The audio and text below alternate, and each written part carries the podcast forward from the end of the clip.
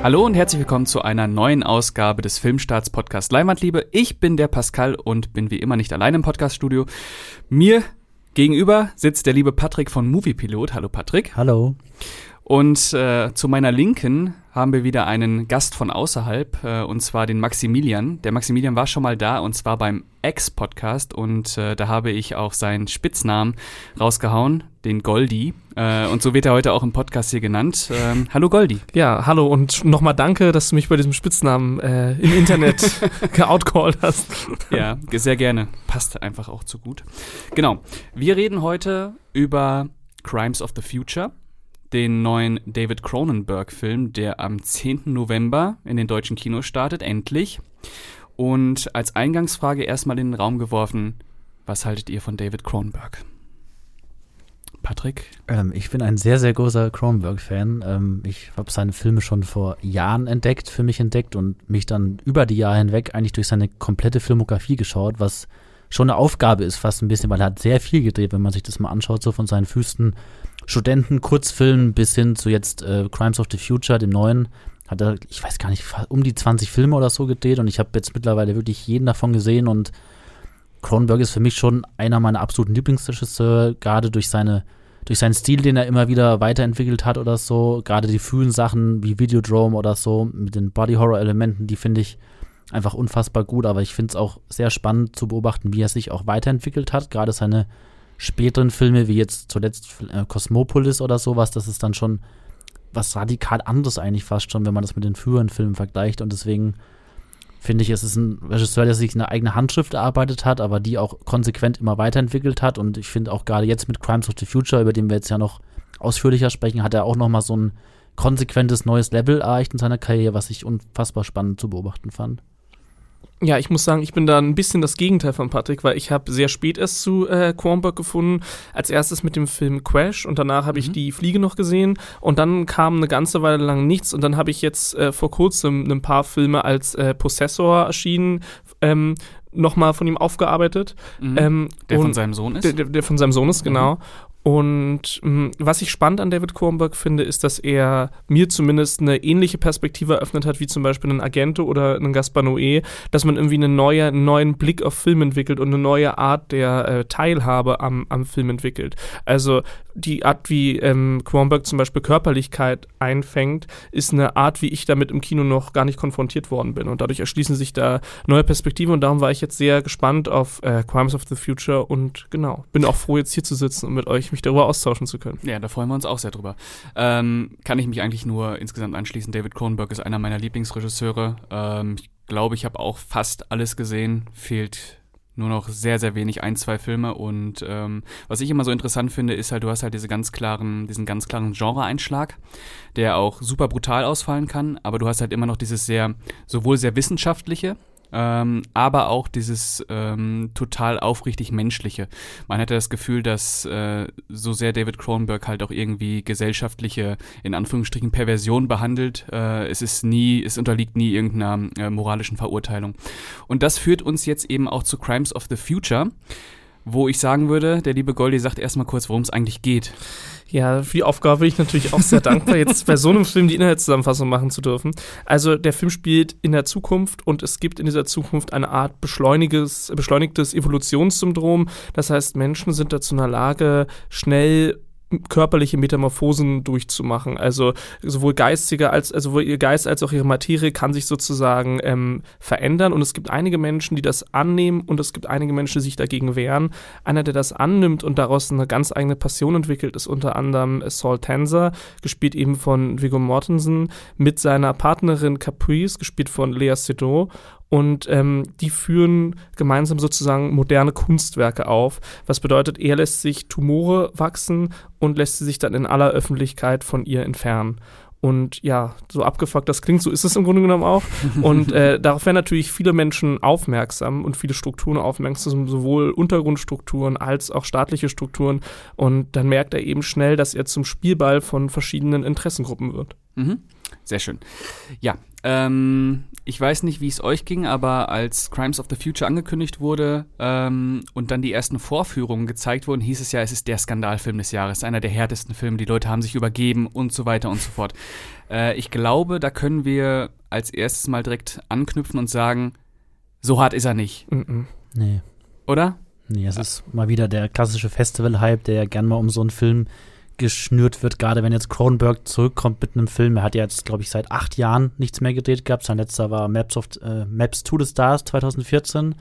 Und ähm, da wurde das natürlich schon ausgenutzt, dass er jetzt da einen neuen Film hat, der auch in dem Trailer schon nach total klassischem Cronenberg-Material aussah und der Trailer auch, finde ich, nicht gut den fertigen Film widerspiegelt. Das hat er auch noch mit reingespielt, dass er dann wahrscheinlich durch diesen Festival-Hype halt jetzt irgendwie so einen Ruf bekommen hat oder so, der dem Film gar nicht wirklich gerecht wird oder ein bisschen ein verzerrtes Bild von dem wiedergibt und also man sollte da jetzt nicht sich den anschauen und so irgendwie den Schocker des Jahres erwarten. Also da gab es allein dieses Jahr einige Filme, die noch auf jeden Fall härter waren oder so als jetzt Crimes of the Future. Der Film hat eine ziemlich heftige Eröffnungssequenz, auf die wir jetzt noch nicht genau eingehen. Die hat, soll ja angeblich irgendwie dazu geführt haben, dass da Leute schon rausgelaufen sind oder so, aber es ist nicht dieser, also selbst ältere Filme oder andere klassische Filme von Cronenberg sind teilweise expliziter und schockierender oder verstörender als jetzt Crimes of the Future.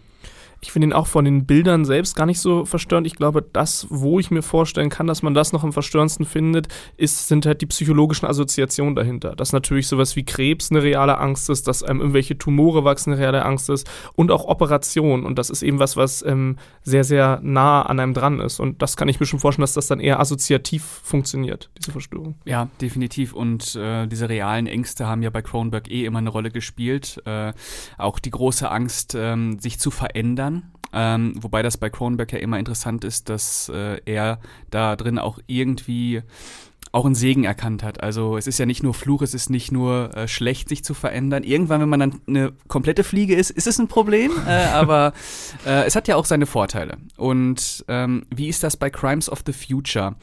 Ähm, wie gesagt, die Menschen verändern sich sowohl psychisch als auch physisch Findet ihr, das ist ein Angstszenario gewesen, was Cronenberg da ähm, aufgebaut hat, oder ist es äh, ein Szenario gewesen, was euch ähm, fasziniert hat, wo ihr auch gerne mal Teil von so einer Performance gewesen, äh, gew Performance wert, so. ähm, das finde ich eigentlich ganz interessant, weil der Film einem relativ viele Motive an die Hand gibt, wodurch man sich dem interpretativ annähern kann. Also es geht zum Beispiel auch darum, dass gewisse Organe Plastik dann verdauen können, was ja irgendwie so Klimawandel-Assoziation vielleicht aufruft. Es geht irgendwie darum, das eigene Innere zu erkennen, was vielleicht so und das äh, der vor Verurteilung zu schützen oder vor Verzerrung zu schützen, was ja auch so Motive von irgendwie ähm, Identitätsstiftung und Transsexualität zum Beispiel äh, hervorruft. Aber ich glaube, es ist gar nicht unbedingt so sinnvoll, den jetzt auf eine These zuzuspitzen, mhm. sondern sondern ähm, ich glaube, wichtig ist, sich die Stimmung des Films anzugucken. Und die Stimmung des Films ist eine dauerhaft ruhige, melancholische, die immer so einen leicht apokalyptischen Anstrich hat, aber eben nicht so, dass man denkt, jetzt folgt die ganze Eskalation, sondern praktisch die Eskalation ist so ruhig.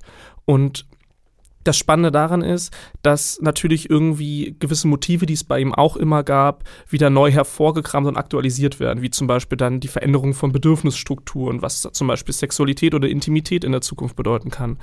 Und das ist eine ambivalente Sache, dass man dazu sowohl einen Reiz hat, sich das anzuschauen und dadurch auch irgendwie eine positive äh, Zuwendung zur Leinwand hat, als auch, dass natürlich irgendwie Schreckensszenarien sind, die mit realen Ängsten zu tun haben. Also ich glaube, es lässt sich nicht so leicht runterbrechen zu sagen, das ist eine Dystopie, eine reine, oder zu sagen, das hat jetzt ganz viele reizvolle Perspektiven.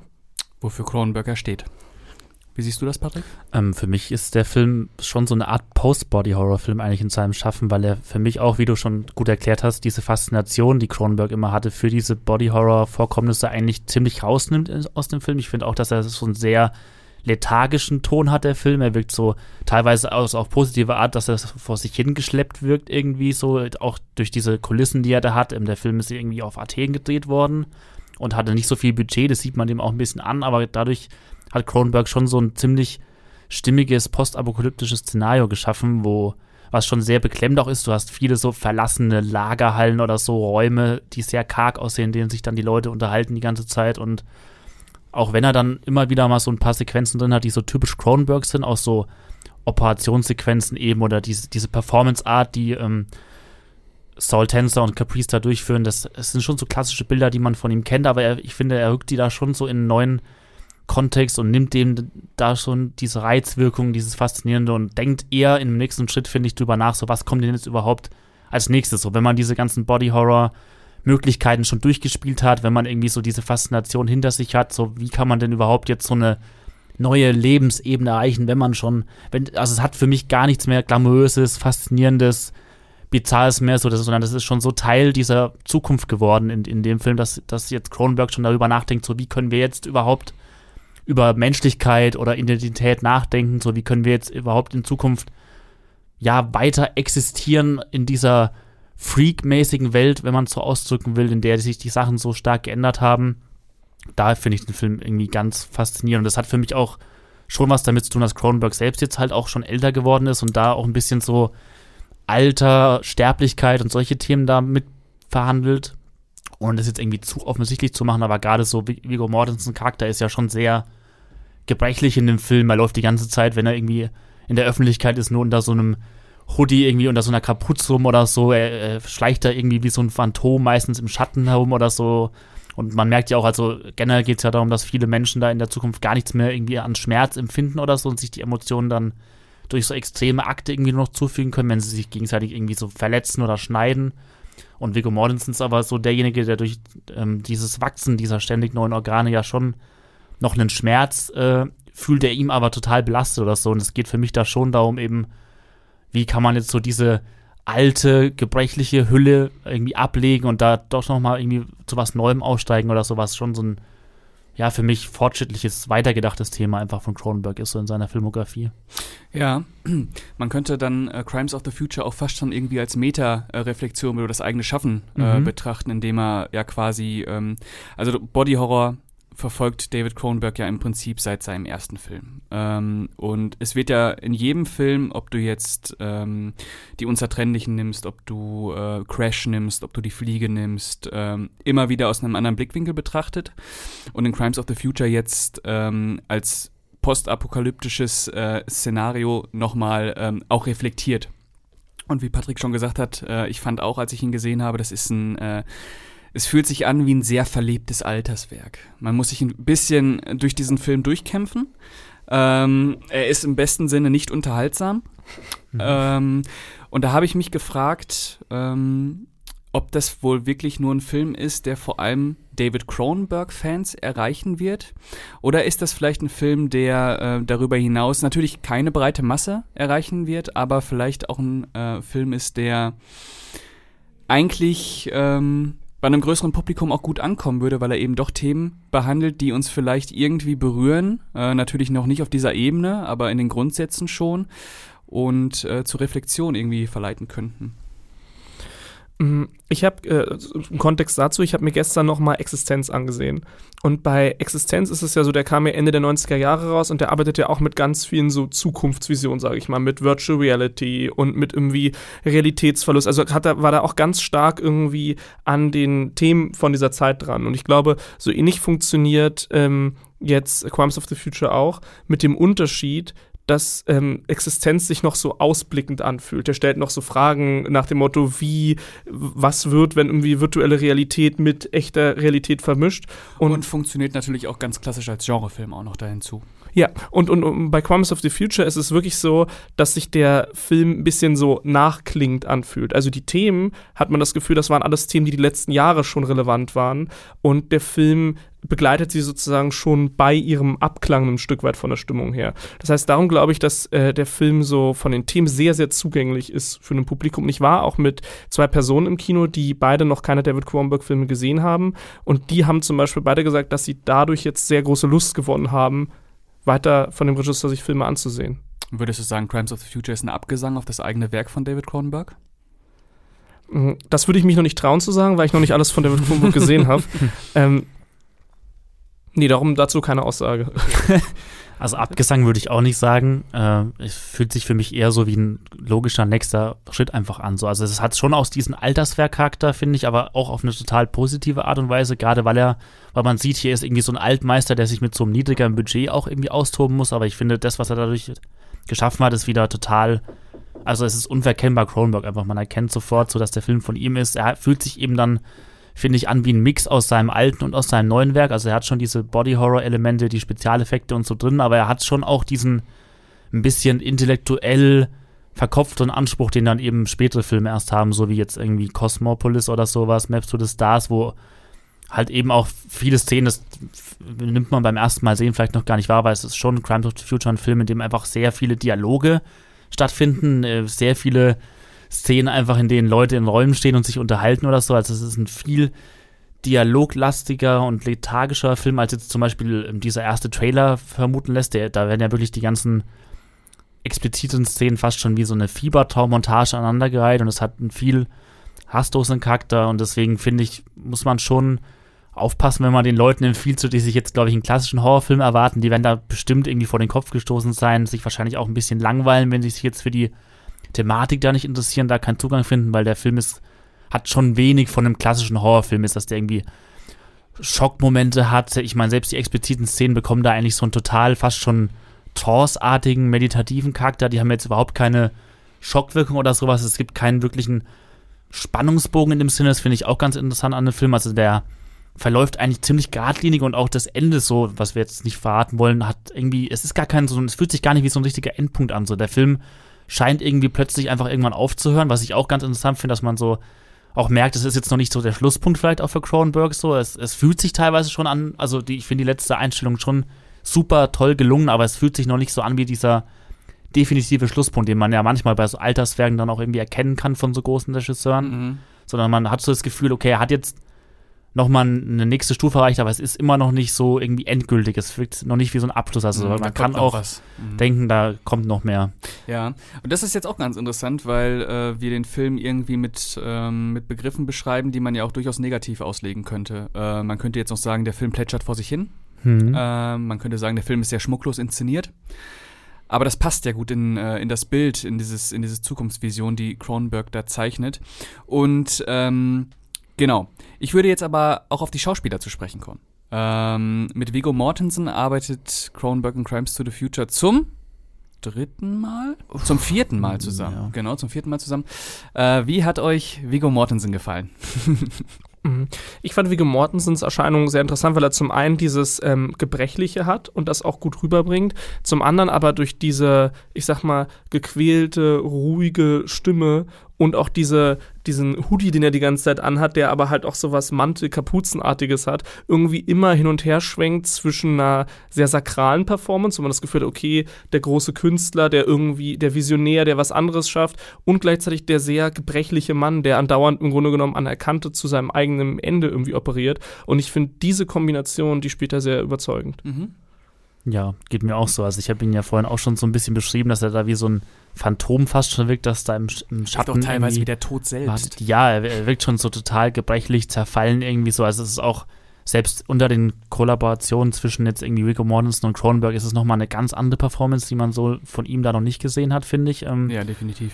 Und ja, es, ich, ich, fand auch, es war ein interessanter Kontrast zwischen so, man hat Mitleid ein bisschen mit ihm, weil man auch merkt, das ist ein, so ein qualvolles Dasein, das er da irgendwie fristet und er hat da auch wirklich Schmerzen und leidet und andererseits hat er aber auch immer noch so was Geheimnisvolles, Bedrohliches oder so, weil jetzt Cronenberg auch zwar schon so eine Welt mit, mit eigenen Regeln etabliert in dem Film wieder, aber er buchstabiert jetzt auch nicht alles komplett aus. Also auch so gerade was so die Psychologie der Figuren angeht oder so, da ist der Film schon so, dass man sich da auch viel selbst erschließen kann oder sogar muss, dass man da irgendwie zufrieden, glaube ich, mit, mit so Charakteren aus dem Film geht, denen man irgendwie auch näher kommen konnte oder so. Ja, und äh, diese, diese, dieser Charakter von dem Saul, der passt natürlich auch perfekt zu dieser gequälten Künstlerseele äh, ja. einfach ja. und äh, frei nach dem Motto, nee, das kann ich nicht sagen, so ein Spoiler, Spoiler aber äh, ja. Und dann natürlich noch äh, grandios mit Lea Seydoux und Kristen Stewart äh, besetzt, wobei Kristen Stewart ja leider nur äh, eine kleine Nebenrolle hat, aber den grandiosen Sa Satz sagt, ich glaube, Operationen sind der neue Sex. Ist das der Satz? Mhm. Ja. Ähm, kann man sich mal Gedanken drüber machen im Kontext des Films. Ne? Ist eigentlich äh, eine interessante Aussage, auch ähm, was Lustempfinden angeht und so weiter. Ähm, ich glaube aber, über Lea Seydoux und Kristen Stewart müssen wir auch reden. Wir haben über Vigo geredet, dann können wir, könnt, müsst ihr jetzt auch kurz sagen, dass die auch gut waren. Die waren beide großartig. ja. Und was ich bei Kristen Stewart schon interessant war, war, sie hat ja häufig so, so Stellen, wo sie in so einer sehr flüsternden, ganz schnellen Stimme, in so einem ganz schnellen Tempo redet. Und sie bringt für mich auch ein Stück weit nochmal einen Tupfer von Menschlichkeit und irgendwie Körper, also wirklich menschlicher Körperlichkeit in den Film mit ein. Vor allem auch diese Faszination und das Interesse einfach, was bei den anderen ja äh, nicht sonderlich ausgeprägt ist äh, oder schon so ein bisschen abgestumpft ist. Mhm. Und äh, sie bringt halt auch äh, nochmal einen sehr unschuldigen Blick in Anführungsstrichen ja. mit rein. Ne? Ja, ich finde, sie ist da wirklich der extremste Kontrast, den man sich vorstellen kann, weil die anderen teilweise wirklich schon so wie narkotisiert sind in dieser Zukunftswelt und sie spielt da ihre Figur fast schon wie eine Kristen Stewart-Parodie so ein bisschen. Also sie ja. hat diese Ticks, die man ihr am Anfang schon vorgeworfen hat bei Twilight oder so, dass sie so eine sehr nervös, unruhige Art hat oder so. Das spielt sich hier halt wirklich absichtlich komplett aus. Also sie hat so diese total, ja, ich weiß gar nicht, wie man es beschreiben soll. Sie hat so eine sehr, ja, hektisch äh, getriebene hibbelig. Stimme oder so, sehr hibbelig, irgendwie nervös. Äh, also es ist, sie spielt das wirklich bewusst, glaube ich, wie, wie wirklich eine Kristen Stewart-Parodie und ist aber deswegen, wie ihr schon gesagt habt, so ein total faszinierender Kontrast zu diesem ganzen langsam, emotionslosen oder so. Also sie bringt so, so eine Energie da nochmal rein, obwohl sie nicht so viele Szenen hat in dem Film, ähm, ist sie da einfach perfekt eingesetzt auch, finde ich, und spielt das auch so grandios da. Und hat dadurch auch eine große Präsenz. Also ich finde, dafür, dass sie verhältnismäßig wenig Szenen hat, bleibt sie doch sehr stark irgendwie ja. im, im, Gedächtnis als ein wichtiger zentraler Punkt des Films. Ja. ja. Gut. Wäre es das schon? Über Crimes of the Future oder habt ihr noch einen Punkt? Eigentlich müssen wir noch irgendwas machen. Also, was ich noch, äh, ja. das ist so ein Fun-Fact oder so ein kleiner, weil du auch gemeint hast, du hast Existenz geschaut und ich finde es auch ganz faszinierend, weil du auch sagst oder weil man auch sagen kann, so dass der Film viele aktuelle Themen aufgreift oder Sachen, die jetzt auch in den letzten Jahren immer wieder aktuell waren und das Drehbuch aber tatsächlich schon vor über 20 Jahren geschrieben wurde zu Crimes ja. of the Future. Mhm. Also Cronenberg hat es Ende der 90er so zwischen Existenz und Spider was, glaube ich, ähm, schon machen wollen und hat dafür aber damals irgendwie nicht irgendwie die Zeit gehabt oder meinte, dachte, es war noch nicht die richtige Zeit dafür und er hat jetzt einfach das Drehbuch über 20 Jahre später wieder aus der Schublade geholt. Er meinte auch, er hat das praktisch so gut wie gar nichts angepasst, vielleicht so ein paar Beschreibungen von der Technologie oder so, von diesem mhm Sachen, die man da sieht, aber er hat wirklich inhaltlich nichts verändert da und das, ich finde das faszinierend. Das zeigt ja. auch wieder, dass Cronenberg immer schon irgendwie so praktisch seiner Zeit voraus war oder so Sachen, schon Themen irgendwie erahnt hat, die jetzt heutzutage eine Rolle spielen und die hat er da schon so intelligent verhandelt. Also das fand ich irgendwie, finde ich total faszinierend an dem Film, dass das wirklich so ein altes Drehbuch in dem Sinne ist, was jetzt total zeitgemäß wirkt und gleichzeitig aber auch noch fortschrittlich so, weil wir ja eben drüber sprechen, dass es diesen Alterswerkcharakter hat und so das äh, ja, finde ich irgendwie auch immer noch ganz faszinierend an dem Film. Und Cronenberg hat ja auch einen Kurzfilm gemacht, der auch schon Crimes of the Future äh, hieß. Den habe ich nicht gesehen. Du hast ihn gesehen, oder? Den habe ich gesehen, aber der hat inhaltlich, soweit ich mich erinnern kann, so gut wie nichts mit den Neuen zu tun. Also ich glaube, da kommt auch schon eine Figur vor, die auch dieses Syndrom hat mit diesen nachwachsenden Organen oder so, aber da hat es dann eher so eine ja, studentisch-akademische Sicht oder so. Also da hat es noch gar nichts irgendwie einen Charakter von diesem zerfallenen, düster postapokalyptischen oder so, sondern die, die früheren Kurzfilme von Cronenberg, die sind schon sehr studentisch, sage ich jetzt mhm. mal. Ich kann mit denen auch ehrlich gesagt nicht so viel anfangen. Aber ähm, ja, also ich würde sagen, das haben mich auch schon ein paar Leute gefragt. So, muss ich den alten Crimes of the Future irgendwie gesehen haben? Bezieht sich der neue darauf? Und also nee, das, ist, sind zwei komplett für sich äh, stehende Werke. Ah, okay. Dann würde ich sagen, ähm, kommen wir kurz zum Fazit. Mhm. Und dann gibt es noch ein paar Fragen obendrauf. Oh.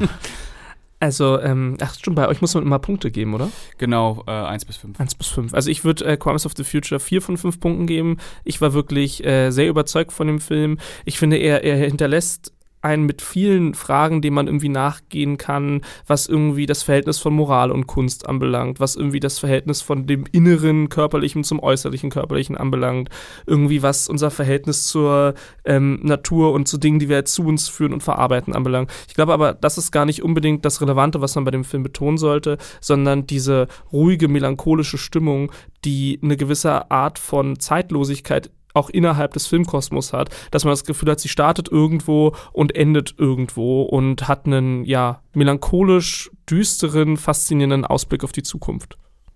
Ja, das war jetzt schon so ein gutes Fazit, da kann ich mich Film eigentlich nur anschließen. Also ich würde dem auch Stand jetzt vier von fünf Sternen geben. Ich habe aber auch immer wieder Lust, den nochmal zu sehen. Ich habe ihn jetzt bisher auch schon zweimal gesehen und habe nichts dagegen, den wahrscheinlich auch noch mal ein drittes Mal zu gucken, weil es eben auch diese Welt ist, die mich da so fasziniert, die Cronenberg da erschafft. So, es, es sind viele verschiedene Themen, die man natürlich auch so in den Film irgendwie reininterpretieren kann. Der gibt einem auch viel zu nachdenken, aber ich finde gerade so diese verfallen postapokalyptische Stimmung, die er da erzeugt und auch wirklich konsequent macht, ähm, wo wir auch noch mal kurz den finde ich fast fantastischen Howard, Score, äh, Howard Shore Score erwähnen können. Das ist ja einer der Haupt auch äh, Kollaborateure von Cronenberg, der immer wieder die Musik für seine Filme macht und der liefert hier auch wieder so eine grandiose Musik ab für den Film, die auch viel dazu beiträgt, dass hier ja diese düstere Welt so zum Leben erweckt wird, wie, wie sie jetzt ist und äh, deswegen ja und wie schon gesagt, ich finde der Film ist praktisch wirklich schon so ein Post-Body-Horror-Film, die nächste Stufe, die konsequent in Cronenberg schaffen und deswegen finde ich ihn super gelungen. Ja, also ich kann mich da äh, eigentlich nur anschließen. Bei mir ist ein bisschen das Problem, als ich den Film in der Pressevorstellung gesehen habe, ist schon eine Weile her und die war früh morgens. ähm, deswegen freue ich mich, den jetzt noch einmal im Kino zu sehen und ich denke, also ich würde jetzt aus dem Bauch 3,5 von 5 geben, aber ich denke, dass der auf jeden Fall bei mir auch noch auf die 4 steigen wird. Und äh, damit schließen wir Crimes of the Future ab und kommen zu einem anderen Thema und zwar, was habt ihr denn zuletzt so im Kino gesehen und könnt empfehlen? Uh. Willst du anfangen? Crimes of the Future. Außer Crimes of the Future? Mhm. Muss ich auch gerade überlegen. Kino? Oder vielleicht auch im Heimkino? Also Heimkino kann ich auf jeden Fall was empfehlen, was ich zuletzt gesehen habe. Und zwar bei Netflix neu äh, The, The Passenger heißt er, oder? Passenger? Nee, The Stranger. Achso. Ich, ich verwechsel die ganze Zeit. The Stranger, den will ich unbedingt empfehlen. Ähm, das ist ein neuer Netflix-Thriller mit äh, Joel Edgerton und Sean Harris. Ja. Und es äh, ist ein grandioser Film, der für mich so ein bisschen aus dem Nichts kam, den es jetzt, glaube ich, seit einer Woche ungefähr auf Netflix gibt. Der auch Oder nicht, wenn der Podcast rauskommt. Ach so, ja. Äh, äh, keine Zeitangabe. Den gibt es auf jeden Fall jetzt gerade auf Netflix. Äh, ihr könnt ihn streamen. Und es äh, ist ein, ja, ein Film, der mal wieder leider von Netflix kaum beworben wurde oder so, der einfach irgendwie aufgetaucht ist, der so ein bisschen. Lief in Cannes? Ja, äh, ein mhm. bisschen ein Festival- und Kritiken-Hype hatte oder so. Und ähm, ich dann so ein bisschen was dazu gelesen hatte und total gespannt war, was das für ein Film ist. Und ich habe ihn dann geschaut und war dermaßen geflasht davon. Ich habe ihn spät abends erst geschaut in der Woche und dachte, oh, ich fühle mich schon so ein bisschen müde. Ich habe Angst, dass ich jetzt vielleicht einschlafe dabei ein bisschen, aber ich war dann wirklich am Ende des Films fast schon auf der Couch gestanden irgendwie, weil der mich so unfassbar mitgenommen hat. Also so ein bisschen zur Geschichte. Da geht es um einen Undercover-Polizisten, der praktisch einen gerade aus dem Gefängnis entlassenen äh, ja, Ex-Sträfling praktisch so in seine in sein Netzwerk holt und ihm vorspielt, dass er praktisch Teil von so einer kriminellen Organisation wird, um da ein neues Leben äh, nach dem Gefängnis anzufangen.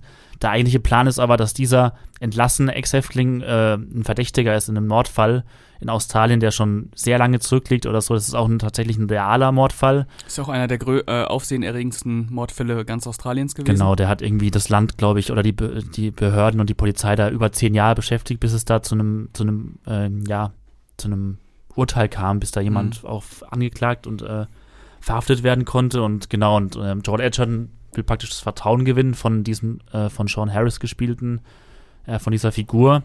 Und das ist ein Film, der mich vor allem wegen der Machart unfassbar mitgenommen hat. Ähm, der ist, ich, ich habe den, ich habe beim Schauen an viele verschiedene Sachen gedacht, an die der mich erinnert hat. Ähm, er hat für mich total die Stimmung von der ersten Staffel True Detective damals eingefangen, fand ich. Er hat auch ein bisschen was von den David Fincher-Filmen wie Zodiac oder sowas. Ich habe auch irgendwo gelesen, der Film fühlt sich ein bisschen an wie diese Kellerszene aus Zodiac als Zwei-Stunden-Film. Das ist natürlich schon ein sehr hohes Lob ähm, ja. wieder mal ein bisschen überzogen, aber er hat schon dieses total beklemmende Gefühl, auch durch die Inszenierung oder so, auch das Sounddesign fand ich unfassbar, was der so mit, mit Geräuschen macht oder der äh, ständig in dem Film hast du so ein Dröhnen um dich rum oder so irgendwie so ein Pfeifen oder Piepsen oder so. Also er macht ganz viel auch mit dem, spielt so mit dem Sounddesign und mit der Wahrnehmung, packt einen da so richtig auch in Joel Edgertons Perspektive, der so als gebrochener Undercover-Cop äh, immer wieder auch so die, die Haftung auch verliert oder so und Angst hat, zu tief in diesen Fall irgendwie einzutauchen. Das ist natürlich ein Motiv, das man schon sehr oft im Film gesehen hat, aber ich finde gerade durch die Machart, wie der Film inszeniert ist und gerade wie Joel Edgerton und Sean Harris das spielen, ist unfassbar. Also es ist für mich der mit Abstand beste Netflix-Film, den ich dieses Jahr gesehen habe und ich kann den jedem nur empfehlen. Ich fand den auch absolut grandios. Äh, mich hat der so ein bisschen an äh, den ersten Film von Justin Kurzel erinnert, die ah, Morde von Snowtown. Ja, ähm, da geht es auch um einen wahren Fall äh, von einem Serienkiller in Australien. Mhm. Australien? Ja. ja. Ähm, kann ich auch nur empfehlen. Ist ähm, harter Tobak, äh, aber der geht auf jeden Fall unter die Haut.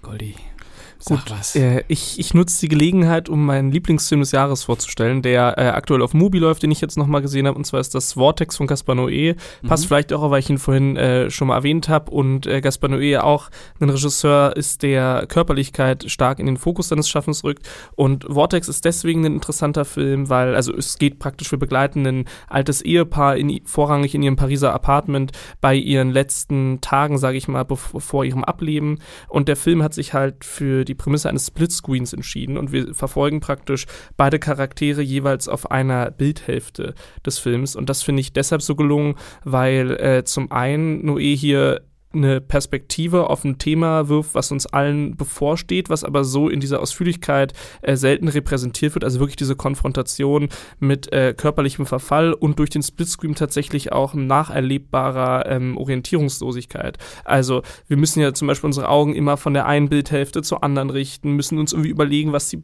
Pro- Protagonisten gerade machen, wo sie gerade überhaupt in diesem äh, Pariser Apartment äh, stattfinden. Und das so nachfühlbar zu machen, fand ich sehr, sehr gelungen. Und darum würde ich den Film allen wärmstens ans Herz legen, die den noch nicht gesehen haben. Ja, der hat mich auch tief berührt. Ja, auch für mich einer der besten Filme des Jahres auf jeden Fall.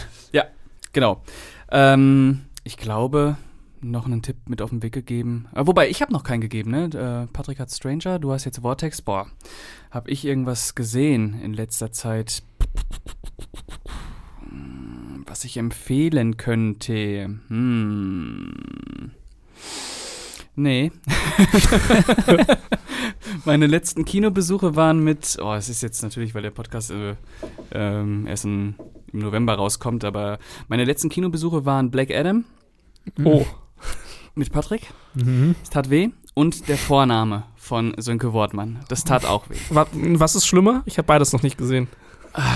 Ich finde, boah, Black Adam hat mich, glaube ich, ein bisschen mehr äh, genervt äh, und verärgert letztendlich. Aber äh, der Vorname, wenn man sich so ein bisschen mit Sönke Wortmann äh, schon vertraut gemacht hat, ich weiß nicht, bist du da drin? Großer Mann, ja. Ja, großer Mann, der ja dieses Jahr auch schon eingeschlossene Gesellschaft äh, Ja. rausgebracht hat. Auch ein ganz grandioser ähm, gute Laune-Film. Ähm, nee, ich, ich bin gerade ein bisschen. Äh, eigentlich hätte ich doch bestimmt irgendwas gesehen. Ich kann natürlich jetzt äh, noch die Dama-Serie auf Netflix empfehlen, aber das ist so unnötig, die hat eh jeder schon gesehen äh, und ich gucke kaum Serien und das wäre mal eine Serie, die ich euch ans Herz legen kann, ähm, die den Hype auch gerechtfertigt hat. Ich weiß nicht, hat da schon jemand von euch reingeguckt? Ich Dama? habe die noch nicht gesehen. Ich auch noch nicht. Ja, und äh, bevor wir das hier unnötig in die Länge ziehen, mache ich hier Schluss und äh, bedanke mich äh, bei Goldi, aka Maximilian, aka Max, dass er sich heute die Zeit genommen hat. Vielen Dank. Ja, danke, hat Spaß gemacht. Ja, und äh, Patrick mal wieder, vielen Dank, dass Ja, du gerne. rübergekommen bist. Dankeschön. Und äh, ich sage auch vielen Dank ähm, fürs Zuhören und wir hören uns beim nächsten Mal. Ciao, ciao.